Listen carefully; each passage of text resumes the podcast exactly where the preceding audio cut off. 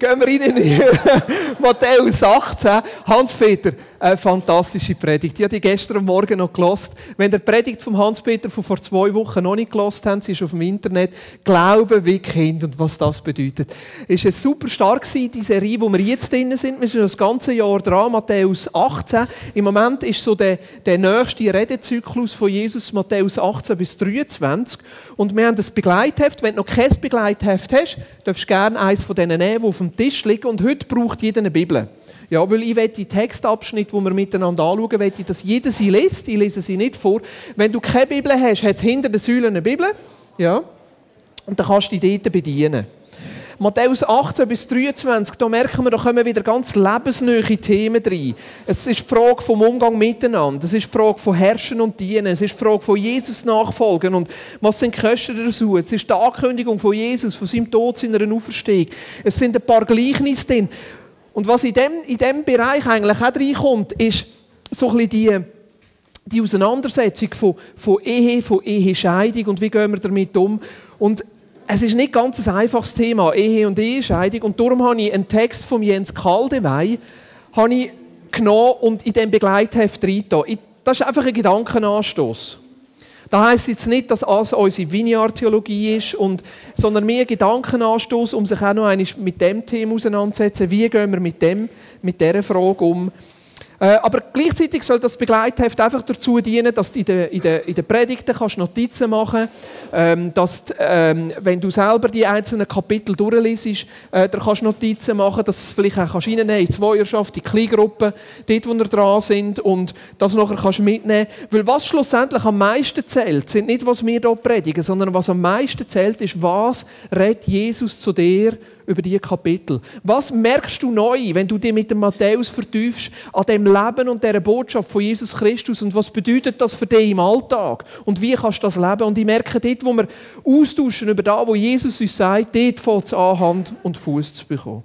Ich möchte mit euch heute Matthäus 18 anschauen. Und zwar der zweite Teil in Matthäus 18. Und ich denke, für einige von euch werden viele von diesen Matthäus 18 Sachen wie klar sein oder werden ihr schon mal gehört haben. Aber was ich, was ich heute Morgen eigentlich machen will, ich will zwei Textabschnitte, die man normalerweise auseinander nimmt und separat betrachtet, möchte ich miteinander betrachten. Ich möchte mit euch den zweiten Teil von Matthäus ab Kap äh, Matthäus 18 ab Kapitel ab Vers 15 bis 35, ja, möchte ich mit euch anschauen. Weil ich merke, das Thema Vergebung und wie wir in Vergebung miteinander leben können und gleichzeitig das Thema, wir sollen nicht ruhig sein, wenn uns etwas passiert, das gehört zusammen. Und wenn wir es auseinandernehmen, dann kann es passieren, dass wir eine Kultur entwickeln, die gar nicht unbedingt gesund ist. Und auf das komme ich nachher. Aber ich möchte zuerst Matthäus 18, 21 bis 22 mit euch lesen. Da heißt es, da wandte sich Petrus an Jesus und fragte, Herr, wie oft muss ich meinem Bruder vergeben? Wenn er immer wieder gegen mich sündigt, siebenmal? Nein, gab Jesus ihm zur Antwort, nicht siebenmal, sondern 77 Mal. Oder 70 Mal, siebenmal. Also das ist so ein bisschen das Thema in dem zweiten Teil von Matthäus 18, wo Jesus das Thema Vergebung aufnimmt. Wie gehen wir miteinander um, wenn wir nicht so einverstanden sind? Wie gehen wir miteinander um, wenn Sachen uns passieren, wo wir denken, also da, so sollte sich als Christ, so sollte sich ein Christ nicht verhalten? Also ich merke, wenn wir ja als Gemeinde zusammen sind, wir haben wahnsinnig hohe Ansprüche aneinander. Ja. Also auch die Welt hat wahnsinnig hohe Ansprüche. Ich hatte diese Woche ein Telefon mit einer Frau, wo der Mann ein Büro hier hat. Ja. Und die haben nämlich das Gemüsekistchen hier oben. Und die kommen das Gemüsekistchen hier geliefert über und nehmen das nachher heim. Und jetzt ist über Ostern, wo das Gemüsekistchen da war, die Herdöpfel in dem Gemüsekistchen weggekommen. Ich weiss nicht, wenn es jemand von euch war, bringt bitte die Herdöpfel wieder zurück. Das Interessante an diesem Gespräch war, er hat gesagt, es tut mir leid, aber es ist für uns auch schwierig. Ich kann nicht sagen, ich kann nicht sagen, ob das jemand von uns war. Ich denke eigentlich eher nicht. Und nachher sagt sie, und wissen Sie, ich war früher auch in einer Freikirche. Und wir regen die Fischli, Auto, die immer auf unserem Parkplatz stehen, regen mich so auf. Das ist doch typisch von diesen Christen. Typisch. Sie wissen genau, was richtig ist und machen es gleich nicht. Ich dachte, ja, das stimmt, Sie haben recht. Das war meine Antwort. Das ist recht. Und ich merke, Menschen haben einen wahnsinnig hohen Anspruch an uns. Also, es ist mir ein bisschen komisch geworden am Telefon, weil auf die einen Seite habe ich das Gefühl, ja, eigentlich dürfen sie ja das von uns erwarten. Und auf der anderen Seite, wir bleiben gleich Menschen. Und gerade auch innerhalb von christlichen Gemeinschaften, da passieren manchmal Sachen, die man nicht gerade erwarten würde. Und wie gehen wir mit dem um? Also für mich ist das wie eine Tatsache. Wir müssen lernen, in Vergebung miteinander leben. Und das ist das, was ich merke, wo Jesus da auch davon ausgeht. Er sagt im Petrus nicht, ja, nach siebenmal vergehen hörst du auf. Sondern er sagt 70 Mal siebenmal. Also, vergehen ist ein Lebensstil. Vergehen ist eine Lebenshaltung. Vergehen ist schlussendlich etwas, wo wie ein Grundansatz ist, wo ich sage, ich will mit den Menschen, die um sind, immer wieder den Weg miteinander gehen. Der Paulus sagt im Römerbrief so, so weit an mir liegt, will ich mit allen Menschen im Frieden leben. Und wir wissen, es gibt die Situationen, wo wir nicht, es nicht schaffen. Weil es nicht nur an uns liegt. Gerade, es braucht immer zwei zum Streiten und es braucht auch immer wieder zwei, um den Weg miteinander zu gehen. Und es braucht Herzenshaltung von uns allen. Und gleichzeitig fordert uns Jesus auf, immer wieder den Weg der Versöhnung zu gehen und nicht leichtfertig zu sagen, jetzt gebe ich auf, das ist halt ein blöder Sieg. Weil du wüsstest, was der mir angetan hat, sondern das soll unsere Grundhaltung sein. Grundhaltung von der Vergebung, von der Annahme. Und Jesus bringt da noch eine Geschichte. Und ich möchte, dass ihr die Geschichte schnell leset. Einfach jeder für sich. Und das ist Matthäus 18, 23 bis 35. Noch schnell etwas, bevor ihr leset. Noch schnell, wie wichtig Jesus Versöhnung ist. Ich möchte schnell zurückgehen in, in, ähm, in, in ähm, die Bergpredigt. Dort sagt Jesus an Matthäus 5, sagt er, wenn du unterwegs bist, um ein Opfer zu bringen, und der fällt unterwegs sein, dass ein Brüder etwas gegen dich hat, lass Opfer liegen, gang und versöhn dich zuerst. Und erst dann bring dein Opfer. Also, wenn du unterwegs bist mit dem Velo oder einem Bus oder einem Auto in die Aarau und du merkst unterwegs, dass ja irgendjemand mit dir ein Problem hat, komm nicht in den Gottesdienst, sondern gang zuerst das Problem klären, soweit das möglich ist. Bevor du anfängst, aufzustehen und schöne Lieder zu singen und deine Hände zu erheben und du merkst, dass da irgendwie noch etwas rum ist, gang und klär es zuerst. Das ist das, was Jesus sagt. Und da finde ich noch interessant. Jesus ist zuerst daran interessiert, dass wir immer wieder schauen, dass wir den Weg miteinander gehen können. Also ihm ist Versöhnung wichtig. Das ist nicht einfach ein Nebenthema. Das ist nicht einfach etwas, das wir aufschieben sollen, sondern die Herzenshaltung zu haben. Wir sagen, ich will in geklärten, in friedevollen Beziehungen mit anderen Menschen unterwegs sein. Das soll wirklich eine Priorität sein. Und darum bringt er, oder in dem Zusammenhang bringt er nachher auch das Beispiel von diesen zwei Schuldner. Ja, ich jetzt dürfen lesen. das ist Matthäus 18, 23 bis 35. Lesen es einfach mal durch, lasst es auf euch wirken. Ich finde den Abschluss von dieser Aussage von Jesus in Vers 35 extrem krass. Da heißt so wird auch mein Vater im Himmel jeden von euch behandeln, der seinem Bruder nicht von Herzen vergibt. Also eigentlich, was Jesus da sagt, ist, wenn ihr nicht vergeht, wird Gott euch nicht vergeben. Ich weiß nicht, ob Gott nicht kann vergeben oder nicht will vergeben. Das wissen wir nicht. Aber es ist eine von diesen Aussagen, wo Jesus sagt, hey, Gottes Handeln an euch ist davon abhängig, wie ihr miteinander umgeht. Oh, extrem krass. Extrem krass.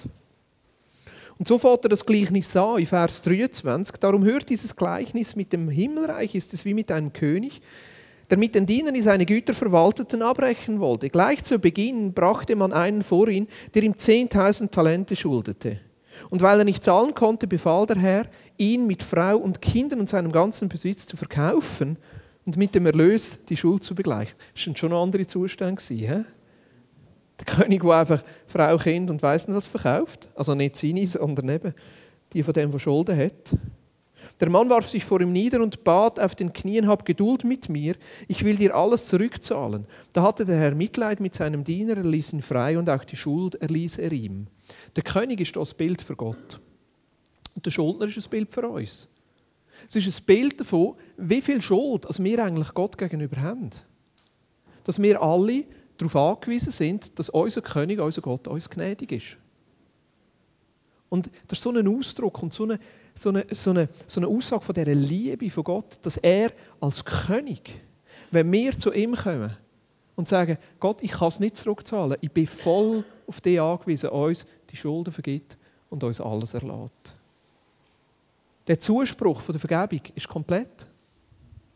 Absolut komplett. Er ist bereit, uns alle Schulden, alle Vergehen, alle Sachen einfach zu tilgen. Und die Geschichte hört ja hier nicht auf, sondern geht weiter.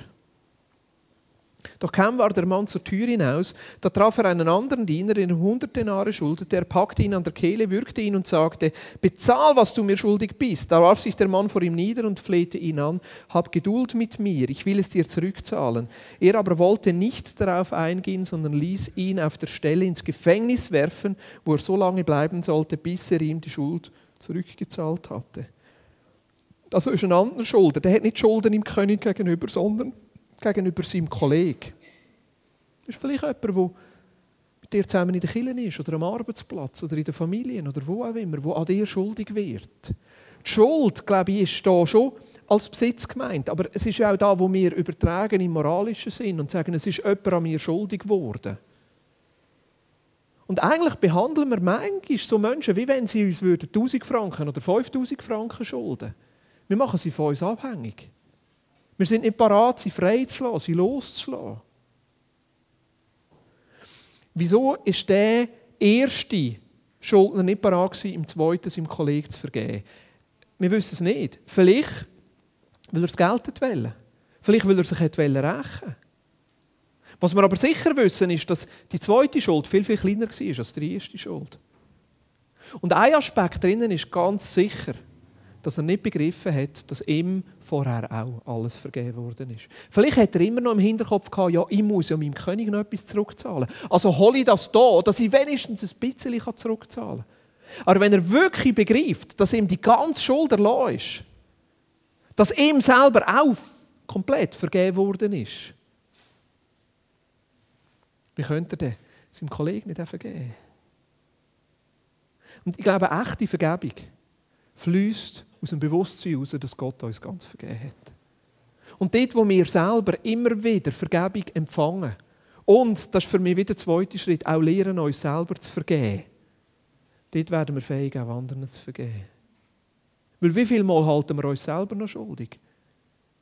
Wie viel Mal sagen wir über uns selber, ich doppel, jetzt habe ich wieder versagt. Halten wir uns selber in dem Zustand, wo wir selber uns schuldig sind? Und aus dem Zustand heraus ist es relativ schwierig, jemand anderem zu vergeben. Aber wenn wir so vor unserem König stehen können und wissen, dass er uns vergeben hat und uns alle Schuld erlassen hat, dort werden wir fähig, auch andere Menschen aus dieser Schuld zu erlassen. Das ist der Weg, den Jesus uns vorzeichnet. Also Vergebung fließt aus der Vergebung Gottes. Und was ich wirklich aus dieser Geschichte merke, Vergebung ist schlussendlich eine Sache vom Wellen, nicht vom Können. Es ist eine Entscheidung, eine Herzenshaltung. Ich glaube, Gott hat uns allen die Fähigkeit gegeben, selber Vergebung zu empfangen und die Vergebung wieder weiterzugeben. Manchmal dauert es, manchmal ist es ein Prozess, manchmal muss zuerst selber in unserem Herz etwas wirken, aber schlussendlich ist so etwas da. Jetzt kommt der zweite Teil von meiner Predigt und das ist mir fast noch wichtiger. Beide Knechte, beide Schuldner haben zuerst zugegeben, dass sie Schulden haben. Einfach so schnell als Nebenbemerkung. Ich glaube, dass es wichtig ist, dass wir lernen zu vergeben, auch wenn Menschen die Schuld gegenüber uns nicht anerkennen. Und gleichzeitig merke ich, dass das Thema Vergebung eine völlig falsche Kultur kann annehmen in unseren Gemeinschaften, wo nämlich das Thema Vergebung zu einem Deckmantel wird für Vergehen. Wo wir anfangen, mit dem Vergebung Sachen zuzudecken, die gar nicht unbedingt zudeckt gehören. Wo wir Menschen, die verletzt worden sind, fast noch drangsalieren. Ja, du musst doch einfach vergeben, dann wird alles gut. Dabei wäre vielleicht etwas anderes zuerst dran. Nämlich, dass die Schuld aufdeckt wird und bewusst auch angesprochen wird. Die Woche ist ein Doc-Film gekommen. Der Doc-Film, Schweizer Fernsehen, Donnerstag zu oben, hat gehandelt von einer Frau, die jetzt ungefähr 45 ist, die ein Buch geschrieben hat über das, was ihr passiert ist auf einer Missionsstation in Bolivien, von einer Organisation, die die Bibel übersetzt. Innerhalb von dieser Organisation ist sie jahrelang aufs Gewalttätigste missbraucht worden. Von Mitarbeitern dieser Organisation. Und eine Aussage hat mich besonders schockiert. Nämlich, dass sie gesagt haben, in diesem Rahmen hat sich niemand vorstellen dass so etwas Schreckliches überhaupt passieren konnte. Und da merke ich manchmal, wie naiv wir Christen sein können. Wie naiv wir können sein dass wir denken können, innerhalb von unseren Gemeinschaften könnten nicht auch die schrecklichsten Sachen passieren. Und darum schauen wir vielleicht eher weg. Oder wir versuchen vielleicht sogar Sachen, die passieren, eher zuzudecken, weil wir sagen, das darf doch nicht sein. Das kann doch nicht sein. Wir fangen es innerlich an verdrängen. Und damit tun wir sogar den Raum auf dass so Sachen erst passieren können. Also wenn ihr Gelegenheit habt, den Doc-Film zu schauen, möchte ich den sehr empfehlen. Einfach schon nur mal zu sensibilisieren. Wie gehen wir damit um, wenn wir vielleicht Sachen spüren? Nicht ganz sicher sind, aber spüren. Und da könnte etwas sein. Wie gehen wir damit um, wenn plötzlich Sachen an uns hergetragen werden, die vielleicht nicht so in unser christliches Bild hineinpassen? Und darum sage ich, die zweite Geschichte hier am Ende von Matthäus 18 gehört eigentlich zusammen zu der Geschichte, die hier mitten drin steht. Ich möchte euch einladen, die Geschichte kurz schnell oder die Lehre von Jesus kurz schnell für euch selber zu lesen. Das ist Matthäus 18, 15 bis 20. Das ist theologisch nicht ganz eine einfache Stelle. Gerade für uns als Vineyard. Wir wollen offen sein und einladend sein und jeder darf dazugehören.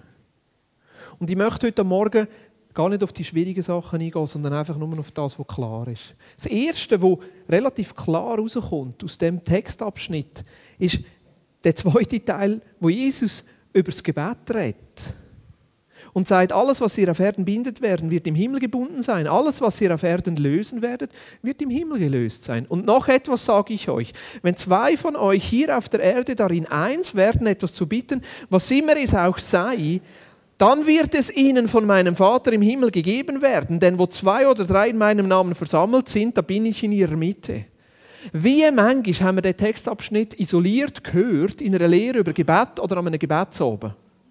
Und nicht gesehen, dass da ein Text vorher und ein Text nachher steht. Und manchmal reißen wir Sachen ein bisschen aus dem Zusammenhang. Jesus sagt hier, unser Umgang miteinander, die Art und Weise, wie wir Vergebung suchen, aber auch parat sind, bei schwierigen Sachen herzuschauen und sie ansprechen, hat einen Einfluss darauf, ob unsere Gebete beantwortet werden oder nicht. Natürlich können wir jetzt sagen, eins werden über etwas im Gebet könnte bedeuten, wir wollen halt das Gleiche und wir beten das Gleiche und alle am Schluss sagen Amen. Amen dazu. Wie Sohn Ende der Durchsage. Ja. Und ich weiß nicht, haben alle schon so Gebets, äh, Gebetsveranstaltungen erlebt, wo man denkt, die Antwort auf das Gebet hat mehr damit zu tun, wie laut, dass man nachher in Jesu Namen schreit. Und natürlich hat das etwas, wenn wir zusammenkommen und beten, müssen wir uns eins machen und müssen wir sagen, das wollen wir alle miteinander. Aber vielleicht könnte das eins werden auch etwas damit zu tun haben, wie gehen wir miteinander um.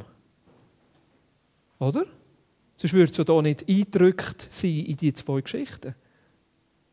Sind wir noch da? Ist ein bisschen heavy heute Morgen, he? Vielleicht müssen wir mal das Fenster auftun. Aber ihr merkt, als ich diesen Text gelesen habe, ist mir so ein Anliegen geworden, dass wir wirklich uns mal uns selber stellen, auch als Gemeinschaft, und die Sachen an uns herlassen.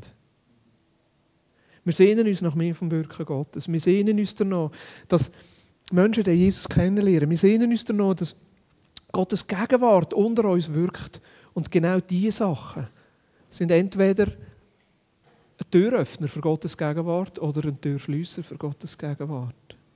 Und Vergebung und die erste Aufforderung,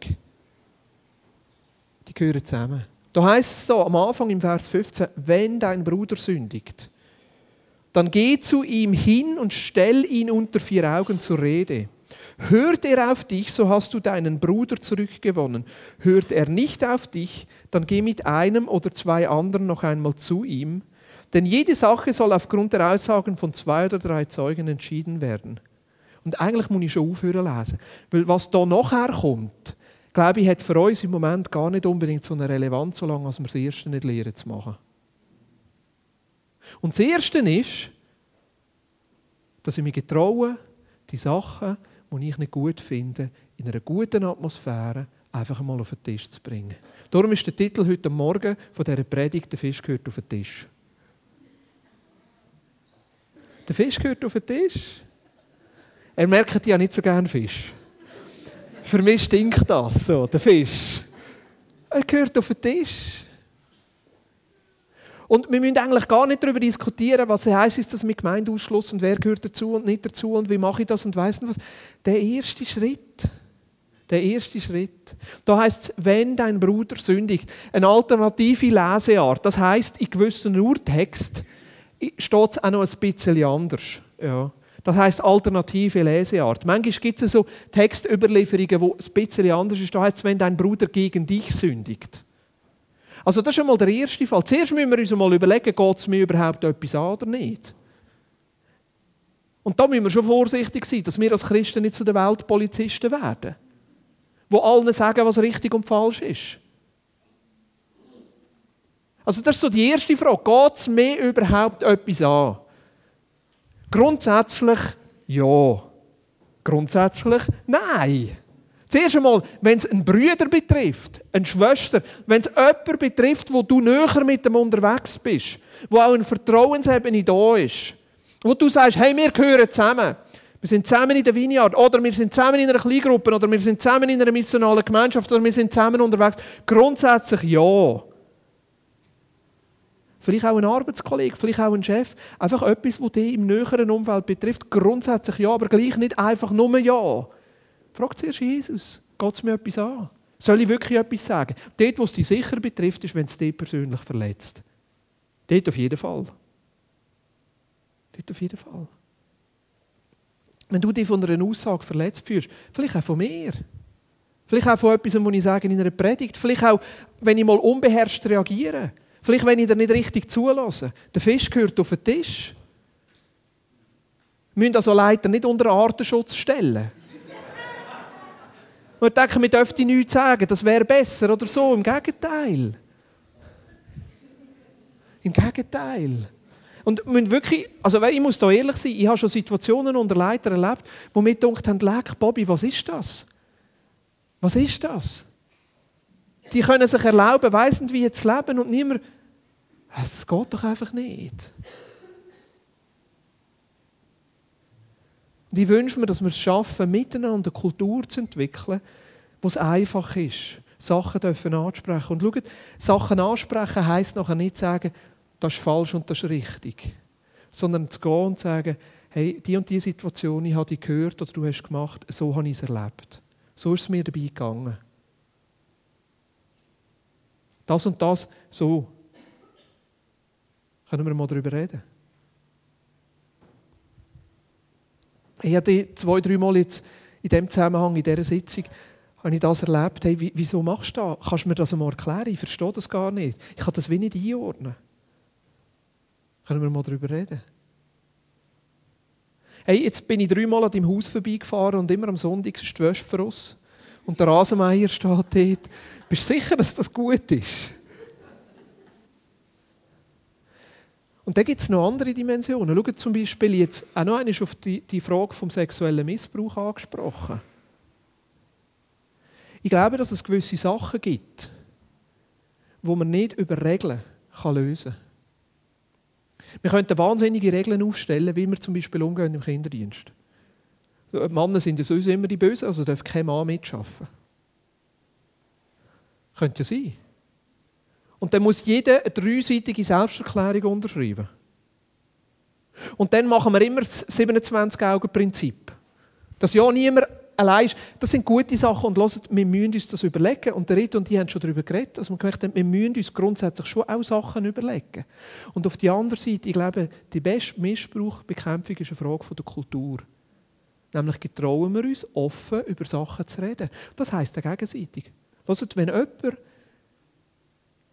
mit Gedanken kämpft, wo zum Beispiel in Richtung Pädophilie gehen, wo zum Beispiel in Richtung Gewalt oder Missbrauch geht, dann wäre eigentlich oder der sollte Kille der beste Ort sein, um das Vertrauen zu finden, um über die Sachen zu reden und Hilfe zu bekommen.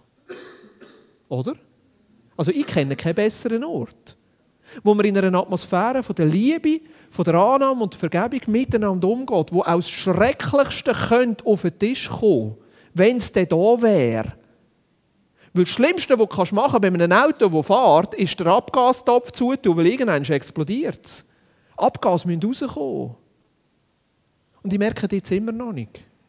Das heisst nachher nicht, dass du müsstest im Gottesdienst und das erzählen. Gar nicht. Aber können wir die Kultur schaffen, wo es Vertrauensebene besteht, wo wir auch über die tiefsten Sachen, die dunkelsten Sachen und die dreckigsten Sachen reden Ich wünsche mir es. Und gleichzeitig auch, dass wir, wenn wir spüren, oh, da könnte irgendetwas nicht stimmen. Und da geht vor allem auch Frauen an, weil ich merke, die haben manchmal so ein, ein Sensorium für Sachen.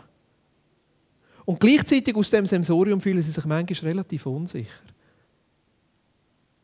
Und eines, da geht es nicht darum, Polizist zu spielen, aber sich getrauen zu sagen, du, jetzt hast du das Kind so auf die Schoß genommen und irgendwo, ich habe ein total schlechtes Gefühl dabei. Das kommt mir irgendwie klebrig vor. Aber sicher, dass da nicht noch mehr dahinter steht, wenn wir das mal miteinander anschauen. Rede ich euch vorbei oder versteht ihr, was ich meine? Trauen wir uns da? Und ich weiß, es ist ein schmaler Grat. Und gleichzeitig, das ist eine Kultur. Wenn du die Brüder siehst, sündigen, gang und sprechen unter vier Augen an. Ich hatte eine Situation in Kenia, das war vor eineinhalb Jahren. Das war ein internationales Missionstreffen. Kenia ist freigesetzt worden als der eigene Vineyard-Verband. Von überall sind sie gekommen und einer war dort dabei, äh, so, eine, so einer von diesen grossen Leiter. Ja, die Vineyard hat ja das nicht so. Und gleichzeitig merkst du, wenn einer ein Buch geschrieben hat und ein bisschen länger dabei ist, dann hat er einen Namen und das und so. Ich habe ihn kennt, er mich nicht. Auf jeden Fall waren wir so ein bisschen dort. Und nachher äh, ist es um eine Diskussion gegangen, um internationale Zusammenarbeit und Mission. Und dann hat er Aussagen gemacht, die mir wirklich ganz, ganz schlimm dunkt. Die Aussage, die er gemacht hat, war für mich so, gewesen, wie wenn er einen anderen Leiter als Hund würde bezeichnen Ja, das war so ein bisschen die Aussage. Und er hat auch mich damit in ein ziemlich schlechtes Licht gestellt. Auf jeden Fall haben wir schon überlegt, was ich sagen soll. Also das war nicht so ein eine öffentliche Aussage und gleichzeitig, muss ich ehrlich sagen, es war mir nicht so geschmuch was soll ich jetzt mit dem machen? Innerlich habe ich gewusst, das ist nicht richtig und es hat mich mögen. Es hat mich wirklich mögen. Am nächsten Morgen, im Morgenbuffet, habe ich gesehen, er sitzt allein am Tisch. Ich bin dazugehockt und bevor er irgendetwas gesagt hat, habe ich gesagt, du lass schnell. Darf ich noch schnell etwas Persönliches sagen? Und er, ja natürlich. Und ich habe gesagt, hey, das, was du gestern gesagt hast, hat mich getroffen. Es hat mich persönlich mögen. Und gleichzeitig habe ich das Gefühl, so wie du über den anderen geredet hast, das ist nicht richtig. Wisst ihr, was seine Reaktion war? Er hat mich angeschaut und hat gesagt, Boris, du hast recht. Es tut mir leid, ich will Pause tun. Und das hat mich extrem beeindruckt.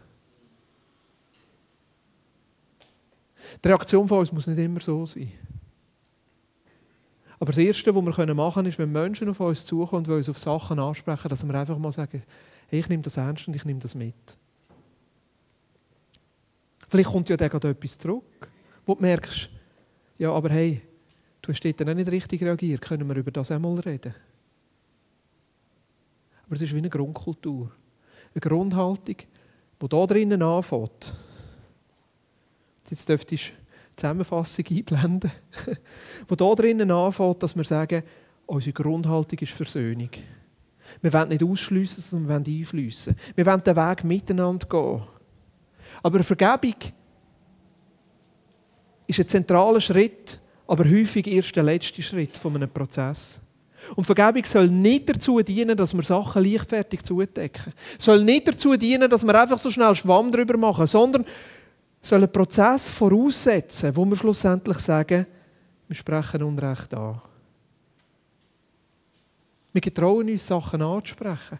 Wir getrauen uns, miteinander eine Offenheit und eine Ehrlichkeit zu entwickeln, wo die Voraussetzung ist, dass ein echter, Vergebungsprozess eine echte Versöhnung kommt. Und ich merke, das braucht immer wieder Mut. Es braucht immer wieder Mut. Und gleichzeitig spüre ich, wenn nicht da, wo sonst. Nehmen wir uns doch noch schnell Zeit, drei, vier Minuten. Ich habe ein paar Fragen aufgeschrieben. Wie geht es dir? Fällt es dir einfach, Sachen auf den Tisch zu bringen, Sachen anzusprechen? Ich denke, die meisten von uns, ja, eigentlich nicht. Es ist nicht unsere Schweizer Kultur. Ich merke, die Engländer sind hier noch schlechter. Die haben so grosse Teppiche, wo sie alles drunter kehren können. Aber unsere deutschen Freunde sind viel besser in dem. Da können wir viel von ihnen lernen. Und was merkst du jetzt so, dem Morgen? Gibt es Sachen, gibt es Situationen, die im Moment bei dir nicht geklärt sind, die du müsstest thematisieren Oder gibt es sogar Beziehungen, Bereiche, wo du merkst, hey, da geht es daran, die in die Ordnung zu bringen. Und noch eines, es braucht immer zwei. Solange es an dir ist, sollst du Vergebung suchen. Wenn du merkst, dass du an einen Punkt kommst, wo es einfach nicht mehr geht, kannst du auch loslassen. Dann ist es wirklich an dir, einfach zu vergeben, egal wie. Ja, aber erst dann. Gut. Können wir vielleicht noch ein bisschen Musik im Hintergrund, dann lockert ein bisschen auf. Und dann werde ich einfach noch eine Zeit nehmen, wo wir beten.